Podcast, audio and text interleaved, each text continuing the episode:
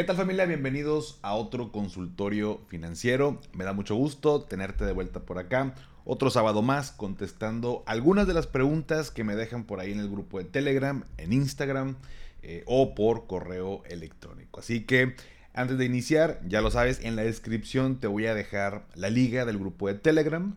Em, también ya sabes, me lo puedes mandar por Instagram. Eh, cualquier pregunta que tengas durante la semana las voy recopilando y después grabo el episodio para que salga todos los sábados. Si estás viendo esto en YouTube, eh, te agradecería mucho si te late el contenido que te puedas suscribir, activar la campanita, así te van a salir los recordatorios de episodio nuevo, del estreno en video ya acá por acá en, YouTube. Y si me escuchas por Spotify, por Apple Podcast, como desde hace más de tres años, te agradezco. Eh, y pues bueno, vamos a iniciar. Aquí tenemos por supuesto nuestro cafecito. He estado tratando de concentrarme porque me dijeron que hago un sonido ahí extraño. Mm, sí lo descubrí, sí lo detecté. Eh, voy a tratar de hacer un sonito que es como un... Es un tic. Se me hace que es un tic porque... Eh, pues no, no es como que lo haga adrede ni mucho menos, pero bueno, sí. Si ese particularmente les molesta, no hay bronca. Pero el traguito, mm, ese no. Ese traguito es el que antoja tomarte un rico café. Pero bueno, Vamos a iniciar el día de hoy con eh, las preguntas. Eh, me enviaron cuatro preguntas durante la semana. Em, y la primera, vámonos de lleno con la primera y es de parte de Edmundo. Me dice, Paco, ¿cómo combatir la ansiedad de pagar mis deudas? Ahí te va. Me dice, tengo un buen manejo de mis tarjetas, tengo mis inversiones y todo bien. No me trueno los dedos para el fin de mes ni nada por el estilo. El tema es que luego sé que tengo el dinero y digo, lo pago. Pero luego sale un compromiso o una oportunidad de inversión o algo y el dinero ya no lo tengo y digo, ¿para qué pagué todo si todavía tenía tiempo o todavía tenía meses sin intereses o algo así? Básicamente es cómo aprovechar las bondades de los bancos y de las tarjetas, porque la verdad es que no sé comprar a crédito, siempre termino pagando todo antes. Y entre paréntesis pone, entiendo que no está mal, pero luego me lamento. Primero que nada, mi estimado Edmundo, gracias por tu pregunta. Y mira, este es un happy problem, ¿no? O sea, al final del día, pues pagar tus deudas y, e incluso de manera anticipada, pues por supuesto que te conviene, evitas pagar intereses eh, y pues bueno, evitas estar endeudado en cosas que pudieras utilizarlo en otra cosa. Sin embargo, o sea, creo que como primer punto, eh, por supuesto que pagar las deudas, pues siempre va a ser una muy buena idea, ¿no? Tal cual. Pero otro punto podría ser el tema de un apalancamiento controlado. Suena medio exótico ahí el, asunto, pero por ejemplo, me refiero a una tarjeta de crédito. Eh, vamos a poner el ejemplo donde el periodo de mi tarjeta comienza el día de hoy, que es primero de mes, y acaba el día 30. Lo hago para que sea más fácil. Sabemos que las tarjetas luego los, el periodo eh, comienza en, no sé, los días de 8 de cada mes o los días 12 de cada mes. Varía, pero vamos a hacer el ejemplo fácil. Imaginemos que comienza el día 1 y pasan 30 días. Hace corte, corta la tarjeta y nos dan 20 días más para pagar. Es decir, si yo hago una compra el día 1 del periodo, tengo hasta 50 días para pagar esa compra sin que me genere un solo peso de interés. Entonces, el apalancarnos en, esta, en la tarjeta de crédito o en el crédito significa que yo lo pago, tengo 50 días, a lo mejor tengo el dinero para pagar, pero no lo hago, lo utilizo en, en alguna otra cuestión eh, y antes de que termine el mes, o sea, aprovecho el dinero durante ese periodo de 50 días para otras cosas que a lo mejor necesito o que me van a ayudar a producir eh, más dinero. Y, y antes del día 50, que es como la fecha límite, ahora sí de pago, liquido la tarjeta. Entonces no pagué ni un solo interés y me apalanqué de esa manera. Y cuando hablo de un apalancamiento controlado, me refiero a que en tu caso, Edmundo, como tienes un buen manejo de tus tarjetas, como lo mencionas, tienes tus inversiones y todo, pues pudieras eh, utilizarla sabiendo que tienes el dinero para pagar. Em, no debería ser tan complicado, mucho menos para ti, que te felicito, tienes un buen manejo. Pero una es esa, ¿no? Decir, oye, bueno, voy a comprarlo con la tarjeta de crédito eh, tengo el dinero para pagar, pero no lo voy a hacer, mejor lo, lo, pago ese dinero lo utilizo para comprar esto que me produce tal cosa o, qué sé yo, y después lo pagas. Sin embargo, eh, y como tercer punto, pues para que no te dé este, luego, o sea, que me quedo sin lana y sale una, una oportunidad porque ahorita CETES aumentó su rendimiento a, voy a inventar, ¿no? 15% eh, anual a 28 meses, ¿no? Y de ching, pues ya no tengo la lana para poder invertirlo porque pues ya pagué la deuda en vez de, ya tenía días para, este, que me daban chance todavía para pagar y me quedé sin lana. Entonces, si consideras, porque bueno, las oportunidades pues no sabemos cuándo llegan, o sea, puede ser como muy repentino, pues ármate un fondo eh, o una partida en tu presupuesto que sea de oportunidades de inversión tener dinero donde hoy aparece una oportunidad y aprovecho ese dinero y lo invierto. Porque de otra manera, la verdad es que lo que está haciendo pues no está mal. Em, de hecho, las personas que de pronto eh, le, mm, se aprovechan de los meses sin intereses, o abusan, más bien, la palabra es abusan de los meses sin intereses, pues hacen una comprita de, no sé, 12 mil pesos a 12 meses sin intereses, ¿no? Entonces, mil por mes.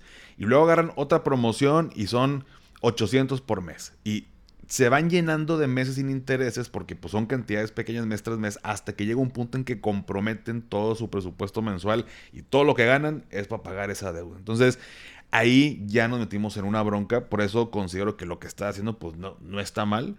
Em, una, yo lo vería de dos formas, finalmente para cerrar con este punto. Si tengo una oportunidad a la vista, o sea, ya detecté una oportunidad, entonces apaláncate con el crédito.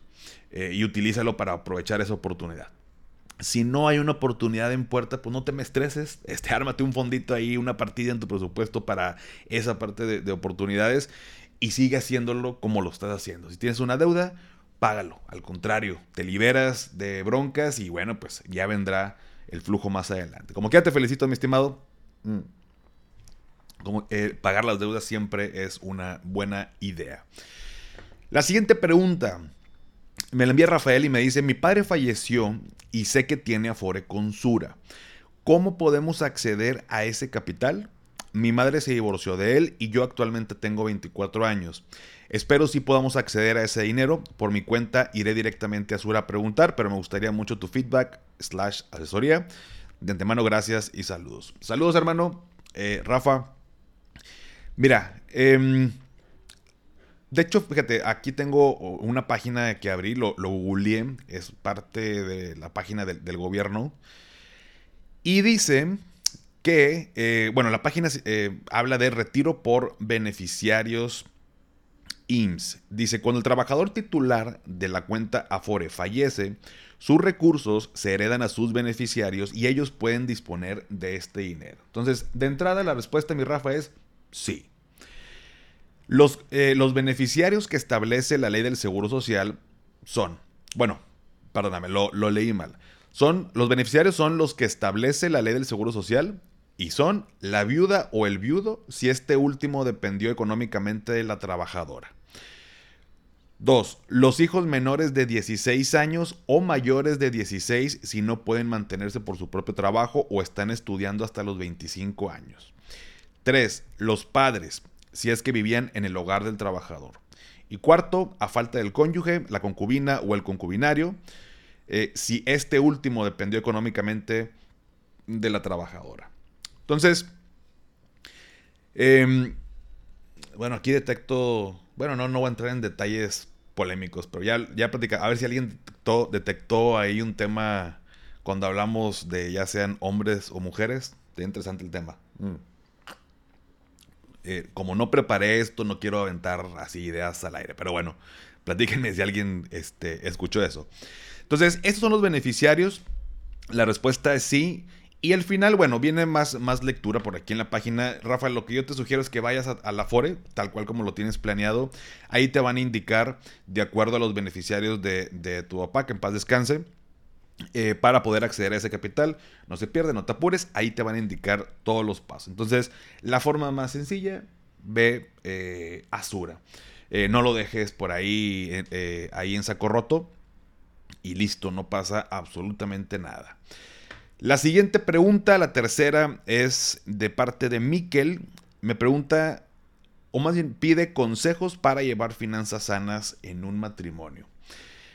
Es muy interesante el punto, ya hemos platicado en algún podcast eh, referente a esto, pero yo creo que, mira, em, pudiéramos hablar de dos conceptos importantes y tiene que ver con comunicación y compromiso. Comunicación porque aquí entra todo este tema de platicar cuáles son tus ingresos, cuáles son tus gastos, tanto de uno como de otro, o sea, tanto de, míos y de mi pareja. Si hay deudas eh, que cada uno tenga, es importante eh, comunicarlas.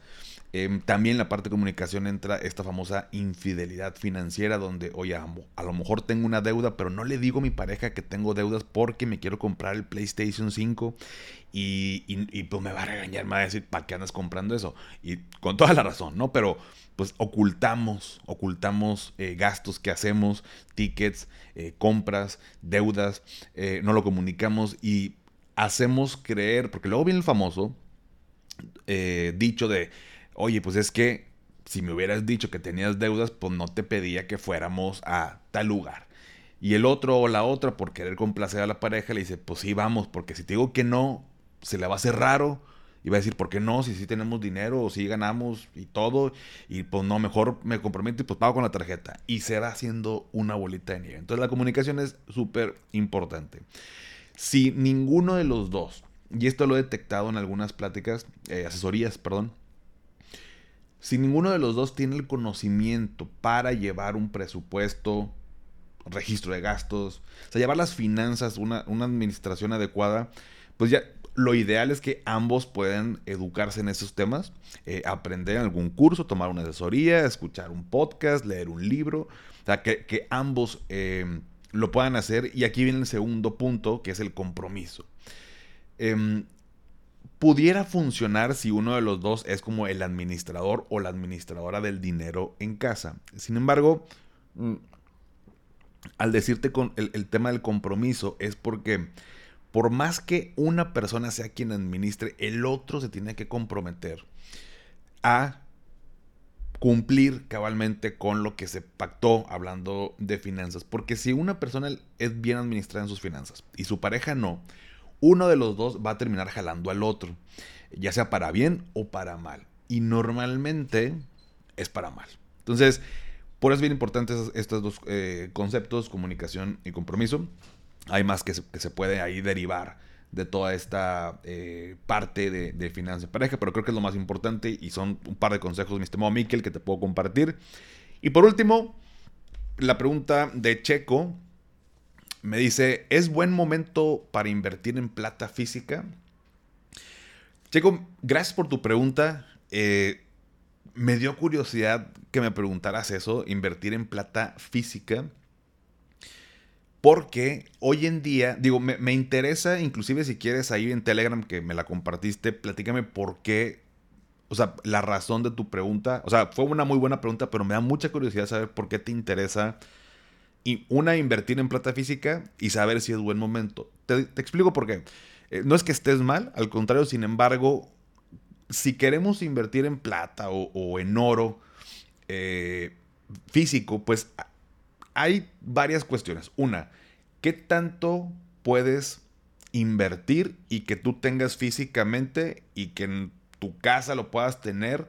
va a llegar un límite, ¿no? En tu casa no puedes este, tener toda la plata eh, o, millones de, plata o de oro porque pues no va a caber, bueno, a menos de que vivas en una mansión, pero pues, seguramente si tienes una mansión, este, a lo mejor ya está hecha de oro, no, te creas, a lo mejor tienes espacio, pero bueno, no es el punto, el punto es pues tiene esta limitante, ¿no? El espacio físico. Dos, la seguridad, ¿no? La seguridad de tener metales en tu, o sea, que tienen cierto valor en tu casa, pues también corres un riesgo.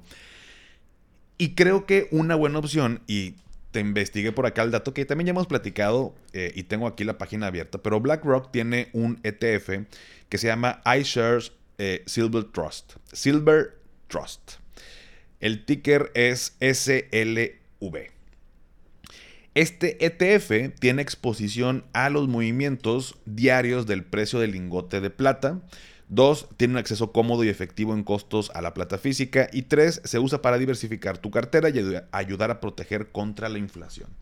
Normalmente cuando alguien tiene inversión en metales en su portafolio, pues es para compensar de pronto aquella, eh, aquellos activos como acciones, como, eh, bueno, principalmente acciones o esta renta variable de mayor riesgo donde, oye, pues los metales compensan un poquito eh, si de pronto le va mal y hay cierta relación, ¿eh? hay cierta relación donde cuando los metales suben, las bolsas bajan y viceversa.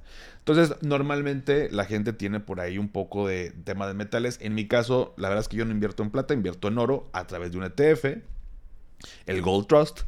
Eh, pero también hay un ETF de plata. Entonces, cuando hablamos de, un ETF que sigue el comportamiento, los movimientos diarios del precio del lingote de plata, quiere decir que tú puedes invertir la cantidad que tú quieras sin tener la plata físicamente contigo.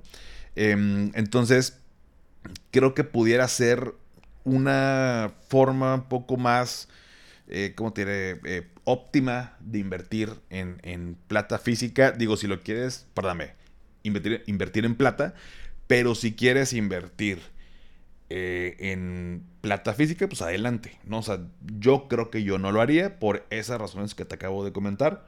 Mm, creo que es más cómodo, inclusive al momento de querer vender la plata. Em, pues porque cuando tienes un ETF, te metes a la casa de bolsa, pones eh, los títulos que tengas del ETF y en ese momento se van, ¿no? O se pueden ir muy rápido. Y, y la plata física, bueno, pues tienes que buscar un comprador y eh, es mayor tiempo, mayor esfuerzo. Entonces, em, creo que comparándolo, tal vez si quieres invertir en plata, pues te sugiero que le des una checadita a este ETF que se llama iShares Silver Trust. SLV, así es como lo puedes también buscar. El valor del título de este ETF es de 20.90 dólares, es decir, deben dar como, no llega ni a 400 pesos por título, así que pues eh, creo que puede ser una buena opción. Y aquí viendo un poquito el desempeño, ha tenido este bastante buen desempeño ciertos años. Ahorita está en un nivel, digo, aquí no lo están viendo, por supuesto, y, mejor revísenlo en la página. No lo están, bueno, si lo están escuchando el episodio, pues no, no están viendo lo que yo estoy viendo. Eh, y bueno, en YouTube como que ya no tiene caso que ponga la gráfica, al final eh, es importante adicional a, checar los rendimientos, bueno, pues cómo se compone, quién lo emite y todo esto que ya hemos platicado. Así que te paso ese consejo, mi estimado eh, Checo, eh, revisa esa, ese ETF y creo que puede ser una mejor opción. Pero bueno familia, pues esas fueron las preguntas del día de hoy que tuvimos para este sábado. Por ahí se quedaron un par, pero me la enviaron apenas eh, hace algunas horas y ya no me dio tiempo de darles una buena respuesta o tener por aquí de pronto el recurso para poder platicárselas, pero con toda confianza y con mucho gusto el siguiente sábado van a salir en el episodio. Únanse al grupo de Telegram para que me mandes tus dudas. La liga te la dejo en la descripción. Sígueme en Instagram, TikTok, Facebook, Threads, en todas las redes como Finanzas y Café. Suscríbete aquí a mi canal de YouTube, Finanzas y Café. Dale a seguir en Spotify para que te aparezcan los episodios en automático como cada sábado. Y si todavía no has calificado el podcast desde la aplicación en Spotify, em, me ayudarías muchísimo si me regalas 5 estrellas. Obviamente, solo si te gusta el contenido. Y esto me ayuda a llegar a más personas. Tanto en Spotify como en Apple Podcast me puedes poner una reseña. De verdad, me ayuda muchísimo. Tanto porque me va a dar mucho gusto leerte si te gustó el, podcast y el episodio, como también me ayuda para que más gente que vaya descubriendo el podcast, pues vea los testimonios de todos ustedes y pues se anime a echarse un episodio eh, que, me dé ese, em, esa confianza de, poder em, escuchar un episodio y pues se pueda aganchar y pues todos podamos crecer y a mí me ayuda bastante. Em, antes de despedirme, pues recuerda, haz lo que te haga feliz, tómate un rico café, te mando un abrazo y espero que tengas un excelente fin de semana. Hasta pronto. Anatomy of an ad. Subconsciously trigger emotions through music. Perfect. Define an opportunity. Imagine talking to millions of people across the U.S. like I am now. Identify a problem. Creating an audio ad is time consuming. Offer a solution. Utilize cutting edge AI. Imagine creating all that in under 30 seconds. Well, we did to create this ad. To learn more about AI in the audio industry, download the white paper from audiostack.ai.